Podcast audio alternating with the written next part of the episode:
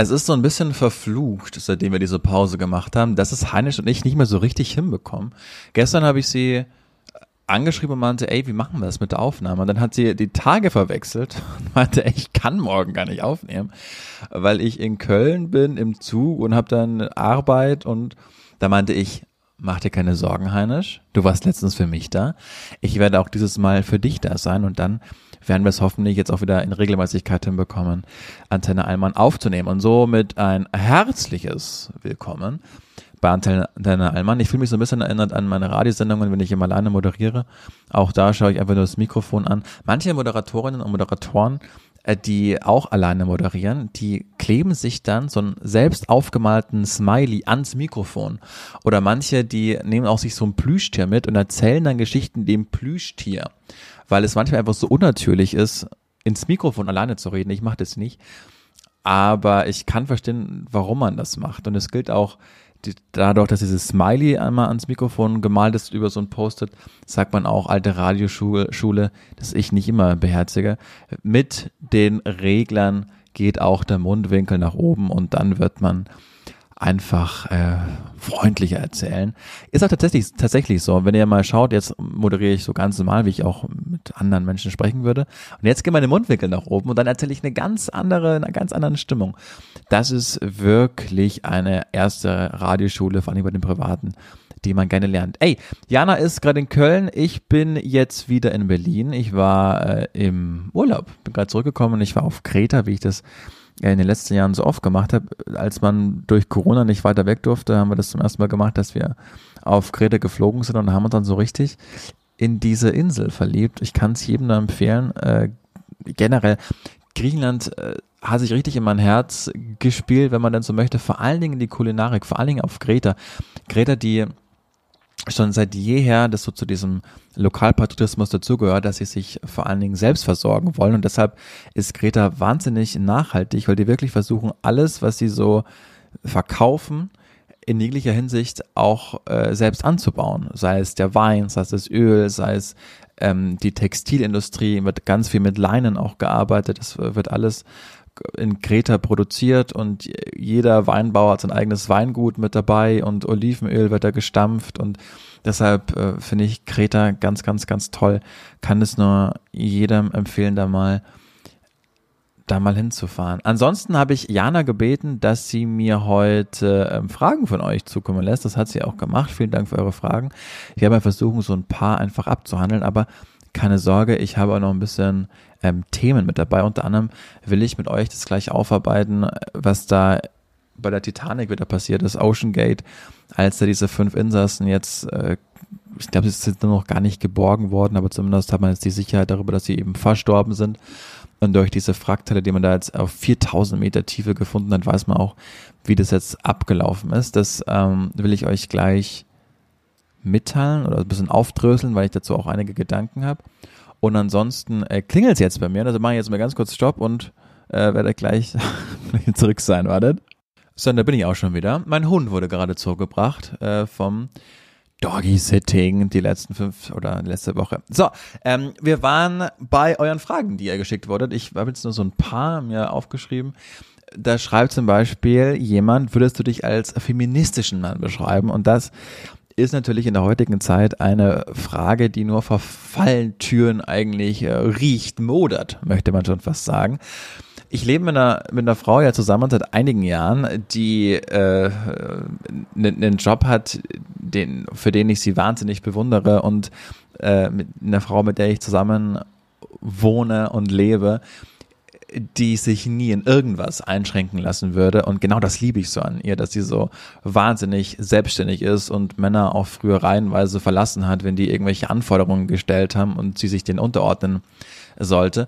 Deshalb äh, würde ich sagen, dass ich ein, ein wahnsinnig großer Fan von Gleichberechtigung bin aber äh, ich muss auch ehrlich sagen, dass es mittlerweile so komplex wurde, was ein Feminist ist und was nicht. Und äh, hört es jetzt mit Gleichberechtigung auf, wie es ja im ursprünglichen Sinne eigentlich so ist, oder, oder geht es noch viel mehr weiter? Ich äh, manchmal, ich würde mich als modern bezeichnen, als urban, aber manchmal, als äh, ich äh, noch, noch keine, noch nicht vergeben war, so gab es ja auch mein Leben davor Und ich bin einfach so erzogen worden und ich halte das nach wie vor für toll, dass man Frauen die Türen aufhält oder ähm, dass man dann auch dafür, wenn man gemeinsam gegessen hat, dann, dann liebe ich es, so zu zahlen und einzuladen. Und da bin ich aber oft in irgendwelche Fettnäpfchen getreten, weil das dann mal eine Frau gar nicht toll war, dass ich ihr die Tür aufgehalten habe oder dass ich davon ausgegangen bin, dass ich jetzt zahle, weil äh, Gleichberechtigung auch heißt, dass jeder sein Essen zahlt. Und da muss ich ganz ehrlich sagen, dass ich mich äh, einfach nicht genug vermutlich auskenne, vielleicht aber auch nicht auskennen möchte, wenn man sich auch so ein Weltbild dann oder nach Idealen einfach lebt und ich jetzt mit einer Frau zusammen lebe, die es aber sehr schätzt, wenn man ihr die Tür aufhält und wenn man ihr, ich bin gerade vom Flughafen gekommen, die Koffer einfach trägt und man das Gefühl vermittelt, sie auf, auf Händen zu tragen, ohne jetzt cheesy klingen zu wollen. Aber das, das ist einfach so meine Vorstellung von, von Feminismus, also Gleichberechtigung da, wo es wo es wir so definiert haben, wo es einfach wichtig ist, was Arbeit angeht, was Gleichberechtigung innerhalb der Fam Beziehung einfach angeht. Aber wenn es um solche altmodischen Dinge, wenn man so mag, dann geht, wie Tür aufhalten oder bezahlen beim Essen oder den Mantel reinhelfen oder was auch immer, was in den Aufzug immer als erster rauslassen, dann werde ich das immer so handhaben und dann bin ich da vielleicht antifeministisch, wenn man will. Ähm, ich würde das so definieren. Ich weiß noch, werde ich in meinem Leben nicht vergessen, da war ich so zwölf oder dreizehn Jahre alt und ich war mit meinen Eltern in einem Hotel und äh, bin beim Papa Aufzug gefahren und dann ist eine Frau reingekommen und äh, wir sollten dann alle im Erdgeschoss gemeinsam aussteigen und ich wollte zuerst raus mein Papa hat mich aber an der Schulter gepackt und meinte, nein, Julian, wir lassen immer die Frau zuerst aussteigen und seit diesem Tag wenn es aus Platzgründen nicht anders gegangen ist. Aber äh, wenn immer es möglich war, habe ich seit diesem Tag, wenn mir das so im Gedächtnis geblieben ist, immer zuerst die Frau aussteigen lassen. Und zwar egal, ob ich sie kannte oder nicht, weil, weil mir das einfach so beigebracht wurde. Und, und nach den Maximen lebe ich auch heute noch. Und wenn mir aber eine Frau sagt, ey, ich will nicht von dir äh, in, in die Jacke geholfen werden, dann gilt es natürlich auch immer zu respektieren. Auch das ist schon vorgekommen. Dann schreibt jemand, würdest du gerne den genauen Tag kennen, an dem du stirbst, aber auf gar keinen Fall. Äh, ich habe äh, im Urlaub ein tolles Buch gelesen, das hieß Fast Genial. Und da gab es so eine, so eine Passage, die habe ich mir witzigerweise, ohne dass ich die Frage kannte, die habe ich mir abfotografiert, wie ich es so oft mache, wenn ich einfach für Passagen für sehr gelungen halte. Und da steht, objektiv gesehen ist der Tod das Beste, was den Menschen passieren konnte.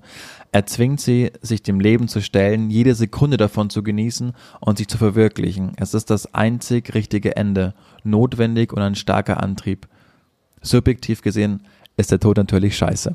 Ähm, aber da steckt ja viel drin, dass man, weil man den Tod nicht kennt, einfach sich zwingt, sich dem Leben zu stellen und jede Sekunde davon zu genießen, wenn man eben nicht weiß, wann es zu Ende ist. Und der Tod gibt dem Leben ja, wenn man so will, ersten Sinn. Und ich hoffe, ich werde jetzt nicht so pseudophilosophisch äh, rüberkommen.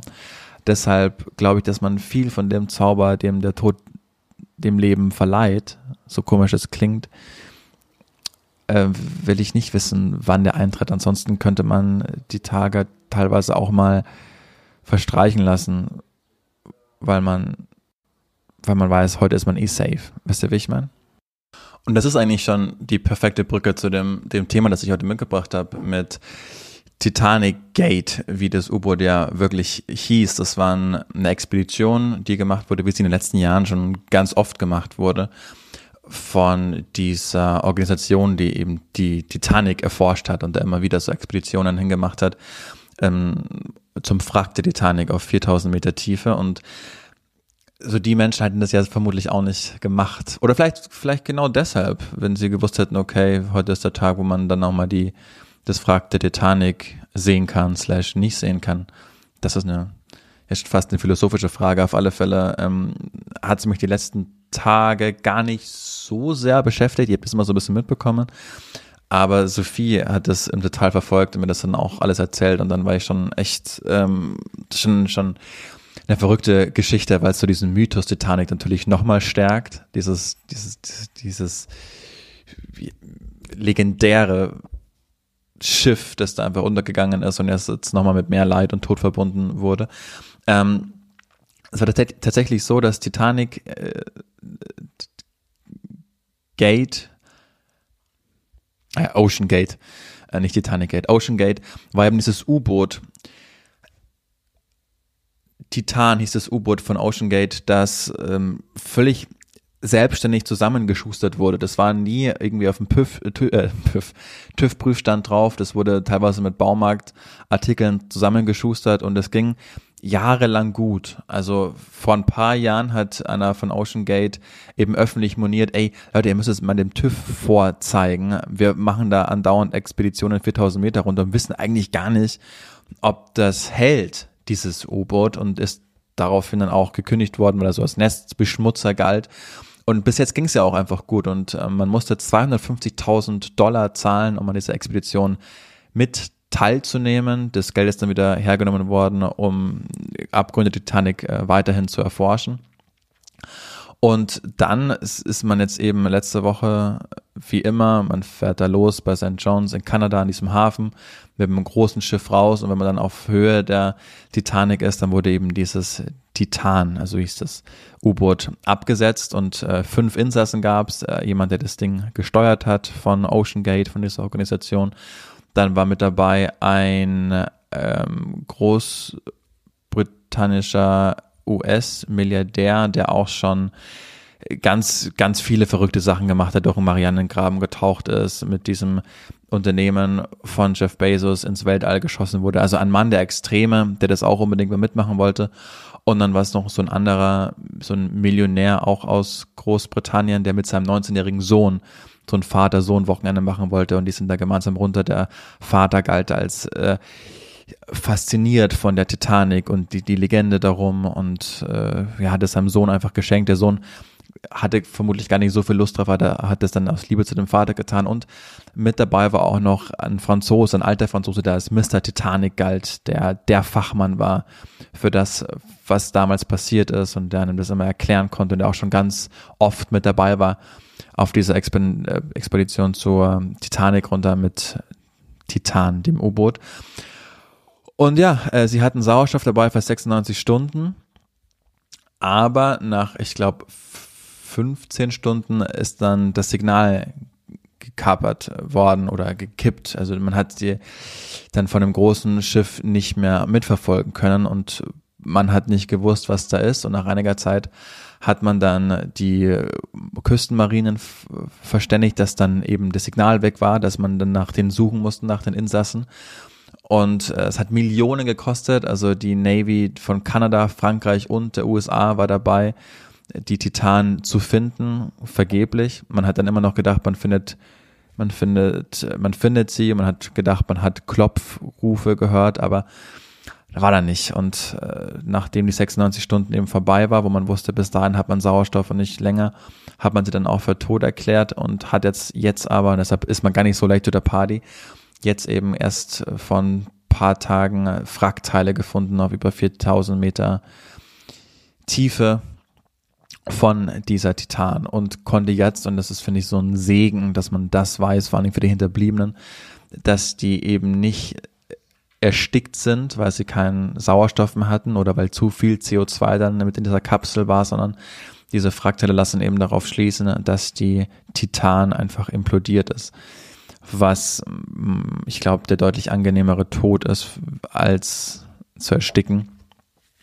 Und ja, das ist die Geschichte von der Titan und von Ocean Gate. Und das ist natürlich für diesen ehemaligen Mitarbeiter, der rausgeflogen äh, ist, ein schwacher Trost, retro, äh, schwacher Trost, retrospektiv zu wissen, ey, ich habe es euch allen gesagt, wenn dann eben fünf Menschen da draufgegangen sind. Die Diskussion, die ich mit Spannung verfolgt habe, war, und das ist natürlich polemisch, aber deshalb nicht weniger richtig, dass natürlich da, wo jetzt fünf wahnsinnig reiche Menschen verstorben sind, ein richtiger Fokus drauf war, weil man den Menschen einfach ein Gesicht geben konnte, die da gerade verstorben sind oder die da, so dachte man, in diesem Todeskampf einfach waren die letzten Tage.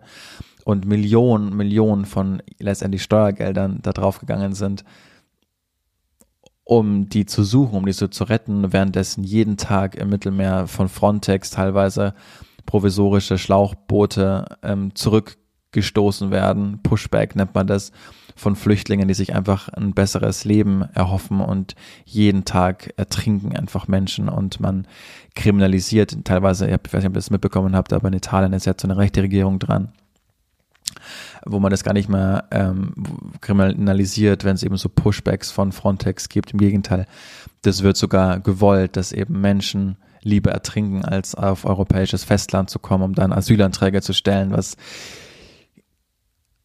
makaber ist, weil wo, warum, wo ist ein Menschenleben dann mehr wert? Weil es, wenn man 250.000 Dollar gezahlt hat, um da mitzumachen um die Titanic zu sehen, oder ob man einfach, weiß nicht, Menschenhändlern oder nicht mehr, nee, nicht mehr Menschenhändlern, aber einfach Schleusern, Menschenschleusern Geld gibt, um mit der Mut der Verzweiflung einfach ein besseres Leben anstrebt. Und die Diskussion verfolge ich schon mit Spannung, weil das ist natürlich ethisch äh, ein hochspannendes Thema, ohne jetzt Ethik studiert zu haben, aber man fragt sich, okay, ist ein Menschenleben einfach mehr wert, wenn es vermögend ist, als jemand, der aus der puren Verzweiflung nach einem besseren Leben einfach sucht, kann sich ja jeder selbst mal Gedanken machen, wenn man zu diesem Thema steht. Aber ähm, ja, das darüber habe ich in den letzten Tagen häufiger mal äh, den Dialog einfach gesucht.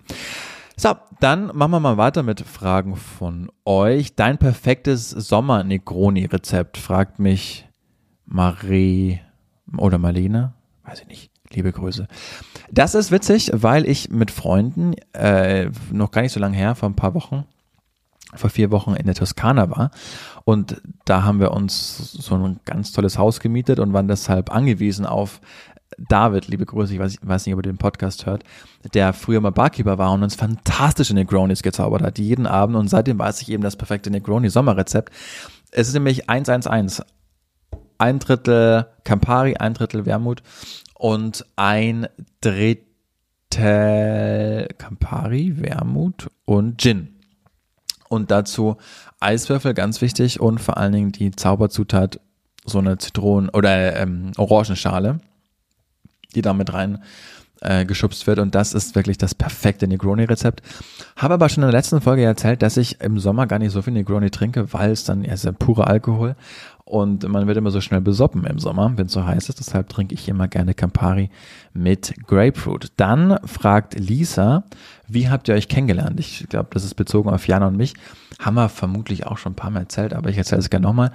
Äh, Jana, das war wirklich Hoch-Corona-Zeit, 2021 habe ich meinen Chef angerufen und meinte, ey, pass auf, coole Geschichte. Wir haben jetzt so eine Kooperation mit Jana Heinisch, die einmal pro Woche, immer am Donnerstag, wenn Germany's Next Topmodel läuft, da sind die Staffeln nämlich losgegangen, wird sie bei dir in der Sendung sein und ihr werdet äh, über die aktuelle Staffel quatschen. Und meine erste Frage war, wer ist Jana Heinisch?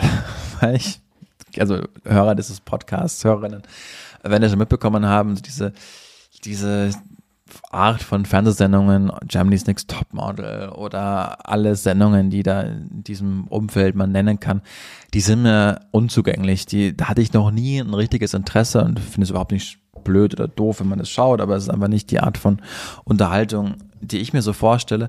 Und deshalb kannte ich Jana überhaupt nicht und hatte natürlich, weil wir auch in einer Schubladenwelt leben, natürlich gewisse Vor- Behalte und Vorurteile. Also es hieß ja, die hat bei Germany's Next Topmodel mitgemacht und ist jetzt Influ Influencerin. Also so für mich damals der Antichrist gewesen. Und ich dachte, aha, nee, die ist cool, äh, ihr werdet euch verstehen. Und was man halt so sagt als Chef, wenn man das seinem Mitarbeitenden cool verkaufen will. Und dann dachte ich, Gott, oh Gott, oh Gott, ich gar keine Lust auf irgendwie einen Germany's Next Topmodel Talk, weil es auch hieß, dass ich mir diese Sendungen vorab anschauen musste, habe dann von ProSieben immer diese, diesen Link bekommen und das beste Feature, und da danke ich dem Erfinder immer noch, war, dass man das einfach in doppelter Geschwindigkeit anschauen konnte. Und das habe ich aber sowas von jedes Mal gemacht, sodass ich dann irgendwann, wenn Jana gekommen ist, so das kann ich. So da habe ich meine ganze Schulkarriere mit bestritten. So mit so Halbwissen und Fetzen, die ich irgendwo aufgesogen habe, konnte ich da so eine richtige Geschichte draus formulieren und das Gegenüber meistens denkt, okay, der hat wirklich Ahnung von dem Thema. Und so bin ich da über die ersten Kolumnen gekommen. Und dann haben wir uns aber wirklich, muss man schon sagen, haben wir uns gut verstanden. Und dann hat mein Programmchef vorgeschlagen, ey, das läuft jetzt ziemlich gut bei euch. Habt ihr nicht Lust, dass auch wenn Germany's Next Top 100 jetzt vorbei ist, ob ihr am jeden Mittwoch nicht so eine eigene Sendung haben wollt für zwei Stunden? Und da haben wir uns dann immer Gäste eingeladen mit einem spannenden Lebenslauf. So das Motto damals war, okay, Jan und ich, wir sind so wahnsinnig durchschnittlich äh, in jeglicher Hinsicht. Vor allen Dingen auch was unseren Alltag betrifft, dass wir eben gerne mit Menschen reden wollten, die spannend sind in unseren Augen und haben dann von Pornodarstellerin bis äh, ein Typ, der sich in, seiner, in seinem Hobby gerne als Hund verkleidet und sich mit anderen Hunden trifft und es gibt dann so Herrinnen, die den Befehlen geben, die spielen dann einfach Hund und was weiß ich, was wir da alles, der krasseste, den habe ich aber alleine interviewt, ich weiß gar nicht, wo Jana da war, aber das war jemand, der sich für den Schutz der Meere so einsetzt, um darauf aufmerksam zu machen, ist der immer so ganz verrückte Touren geschwommen, teilweise 18, 19 Stunden am Stück von Hawaii bis wo weiß wo ich, umgeben von weißen Haien und Orcas und losgeschwommen um Mitternacht, weil das Meer dann noch einigermaßen ruhig war und er wusste, unter ihm sind jetzt wirklich ähm, Killerwale und weiße Haie und Rochen und was weiß ich. Und so einen Menschen zu fragen, wie man in so einer Situation ruhig bleibt und was, warum er das macht, was sein Antrieb ist, weil Geld was auf gar keinen Fall das fand ich ganz, ganz toll und finde sogar ein bisschen schade, dass wir das dann einfach aufgehört haben. Das war auch witzig, das haben wir noch nie so richtig besprochen, aber das ist dann einfach so natürlich ausgefadet. Also es gab nie dieses eine Gespräch, wollen wir jetzt die Sendung aufhören, sondern das, wir, Jan und ich haben uns dann so angeschaut und irgendwie wussten wir, okay, wir wollen das jetzt nicht mehr machen, weil wir alle, die wir interessant fanden, schon hatten. Und zum Schluss hatte ich das Gefühl, die letzten Gäste waren dann auch nicht mehr so cool und dann haben wir so gefühlt, okay, das war's jetzt. Aber es gab weder ein Gespräch mit dem Programmchef noch zwischen Jana und mir, das haben wir einfach so ausfaden lassen. Das, da komme ich selbst gerade drauf. Das ist spannend.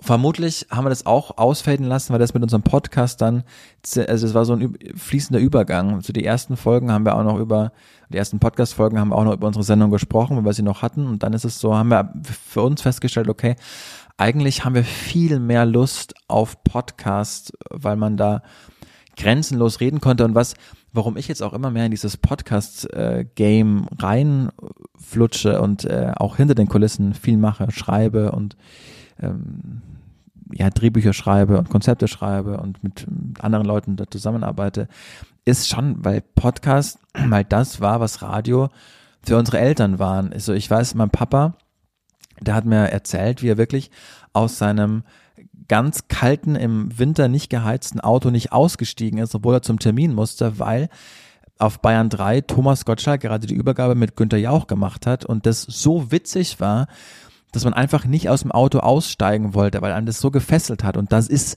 da ist Radio nicht mehr. Also Radio ist jetzt, den Übergang habe ich sogar ich noch mitbekommen in den fünf, sechs Jahren, wo ich jetzt Radio mache.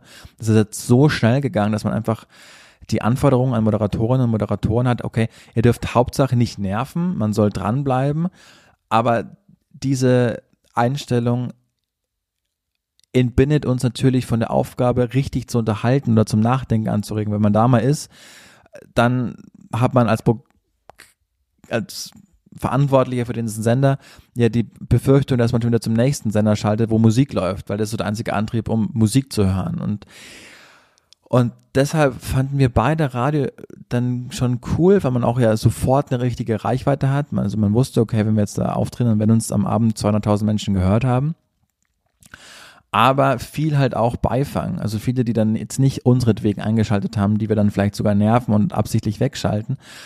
Und als Podcast-Macher weiß man, okay, ihr nehmt euch jetzt ganz bewusst die Zeit, um uns bewusst zuzuhören. Und das ist eine Qualität, die man einfach wahnsinnig als jemand, der in diesem Medium arbeitet, schätzt, weil man weiß, okay, ihr schätzt jetzt genau das, was wir machen. Und wir müssen uns jetzt nicht extra kurz halten und extra nicht auffallen, damit ihr uns im besten Fall gar nicht bemerkt.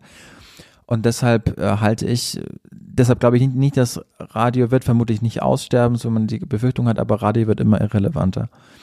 Und deshalb haben das Jana und ich, glaube ich, schon eher gefühlt und wussten, okay, wir haben mit diesem Podcast, der von Anfang an echt gut gelaufen ist, dass wir zu diesem Übergang einfach, ohne dass wir das jemals besprochen hätten, aber das, das ist witzig, dass ich da jetzt so drüber monologisiere. Ich wünschte, Jana wäre dabei. Aber ich das jetzt so bespreche. Naja, wollen wir mal zur nächsten Frage kommen.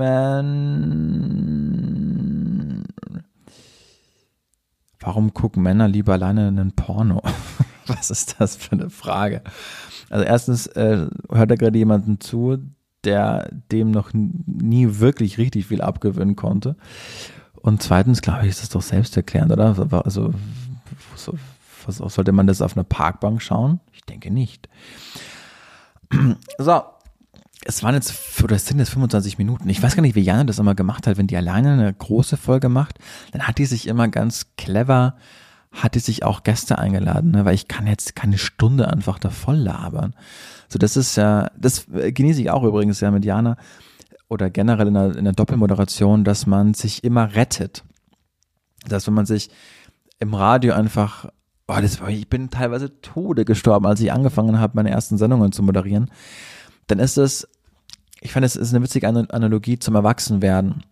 Also ich bin jetzt gerade in, einem, äh, in den letzten Wochen, war privat, musste ich ganz, ganz viel mit anderen Erwachsenen äh, telefonieren und mich austauschen und Dokumente herschicken und da ging es um, um, um viel und ich habe total Angst gehabt, dass ich als Erwachsener auflege, als wenn ich gar kein Erwachsener bin. Und so ist beim Moderieren auch.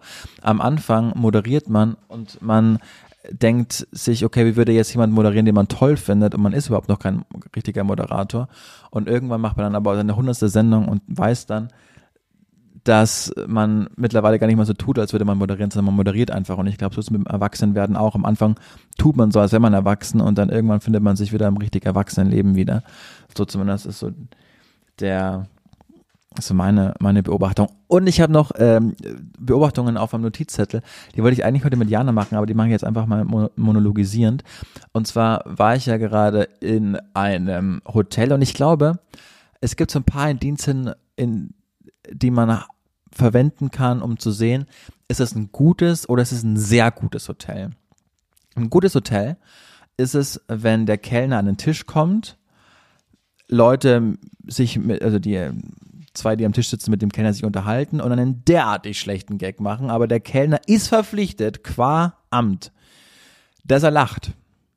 Egal wie schlecht der Gag ist, aber er hat das, die Verpflichtung, dass sich der Gast in diesem Moment einfach gut fühlt. Und er würde sich schlecht fühlen, wenn über diesen schlechten Witz nicht gelacht würde. Also lacht der Kellner. Und umliegend sind ja auch Leute, die das mit, gerade mitbekommen haben, dass der Kellner lacht. Und wenn sich denn der Kellner vom Tisch entfernt und seine Mundwinkel, die oben waren, genauso schnell runterzischen wie bei mir, wenn ich die Mikrofone ausmache, und die Umliegenden noch merken, okay, der hat jetzt nur aus Höflichkeit gelacht, dann ist es ein gutes Hotel. Ein richtig gutes Hotel ist es, wenn er die Mundwinkel so weit oben lässt, bis er weiß, dass ihn gerade niemand sieht und sich dann denkt, das war vermutlich der schlechteste Witz, den ich im ganzen Leben je gehört habe. Ist eine Beobachtung von mir. Die zweite Beobachtung von mir ist, wenn man ähm, Frühstück dabei hat beim Hotel, so wie wir es gerade hatten, und es ist ein Buffet, dann entscheidet der erste Tag vehement darüber, wie die kulinarische Ausrichtung für die Tage ist, die man in diesem Hotel sich aufhält. Weil man schaut beim allerersten Mal, okay, das könnte mir schmecken, das könnte mir schmecken, das könnte mir schmecken. Man stellt sich das zusammen und ab da ist beschlossen, was man eigentlich die nächsten Tage auch auf seinem Frühstücksteller hat. Denn man vertraut einfach seinem ersten Geschmack, man findet es gut man weicht eigentlich nur noch in Nuancen davon ab. Was schade ist. Weil wenn man, und ich glaube, es ist vielleicht auch ein Selbstschutz, wenn man, wenn man auf dem letzten Tag nochmal was anderes ausprobiert und man sich denkt, oh mein Gott, das ist das Leckerste, das ich je gegessen habe, dann bereut man ja vehement, dass man die, die vergangenen Tage, die man da war, das nicht schon die ganze Zeit so hatte. Und ich glaube, aus Selbstschutz, irgendwann schwindet es so um von, ja, das ist lecker, so in, in diese Phase, wo man sich denkt, naja, ich behalte das jetzt mal so, weil wenn ich jetzt noch was Besseres finde, dann bereue ich es, dass ich es nicht vorher gefunden habe. Das ist auf alle Fälle mir so gegangen. Dass ich wirklich jetzt jeden Tag, wo ich in diesem Restaurant gefrühstückt habe, in diesem Hotelrestaurant, habe ich wirklich nur in Nuancen meinen Joghurt vielleicht verändert. Aber ansonsten bin ich beim Spiegelei auf dem Toast mit Tomaten und Feta geblieben und habe dazu einen Cappuccino getrunken und mir einen Fruchtteller gemacht. Da bin ich einfach nicht drum weggekommen.